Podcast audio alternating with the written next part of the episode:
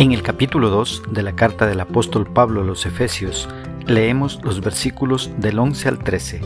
En la traducción Reina Valera de 1960, la palabra del Señor dice, Por tanto, acordaos que en otro tiempo vosotros los gentiles en cuanto a la carne, erais llamados incircuncisión por la llamada circuncisión hecha con mano en la carne. En aquel tiempo estabais sin Cristo, alejados de la ciudadanía de Israel y ajenos de los pactos de las promesas, sin esperanza y sin Dios en el mundo. Pero ahora en Cristo Jesús, vosotros que en otro tiempo estabais lejos, habéis sido hechos cercanos por la sangre de Cristo. ¿Qué es lo que expresa el escritor? Pablo nos hace entender que debemos ser doblemente agradecidos, ya que en otro tiempo los gentiles éramos considerados como objetos de burla y menosprecio. Y además estábamos, según los judíos, totalmente alejados de la ciudadanía de Israel, que es el pueblo escogido por Dios. Vivíamos alejados de los pactos de Dios con su pueblo. Estábamos sin Dios, ya que los judíos creían que ellos eran los únicos que tenían al Dios verdadero. Pero por la misericordia y gracia de Dios, Dios reconcilió a los gentiles consigo mismo por medio de Jesucristo. Y de los dos pueblos, o sea, judíos y gentiles, hizo un solo pueblo llamado iglesia. Todo aquel que le da un lugar a Cristo en su corazón llega a ser parte de la iglesia de Cristo, de la cual Él es la cabeza. Entonces, los gentiles estábamos en un lugar desesperante al estar alejados, ajenos, sin esperanza y al estar sin Dios. Esto muestra que no solamente estábamos muertos espiritualmente, sino que tampoco teníamos acceso a Dios, lo cual los judíos sí disfrutaban. Algunas personas creen en Dios, pero ellos creen que Dios vive en el cielo y que no tiene nada que ver con este mundo. En esa manera, una persona puede creer en Dios y estar sin Dios en el mundo. El estar sin Dios significa estar sin bendiciones espirituales, estar sin luz, significa estar sin paz, sin descanso, sin seguridad y sin esperanza.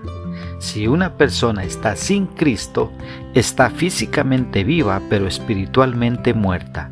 En otras palabras, se encuentra perdida y en serios problemas que le afectarán por la eternidad.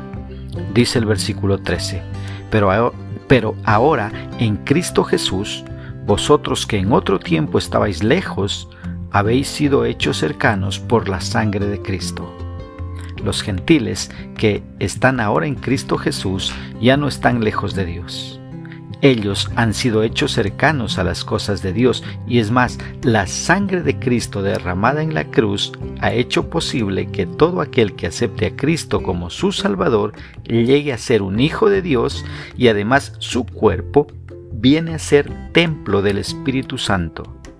O sea, el Espíritu de Dios mora en el creyente y ese creyente vivirá por la eternidad con Dios. Muchas personas piensan que el predicar a Cristo crucificado se trata sobre un Jesús ensangrentado y derrotado. Pero el punto de Jesús crucificado no es sangre, sino amor.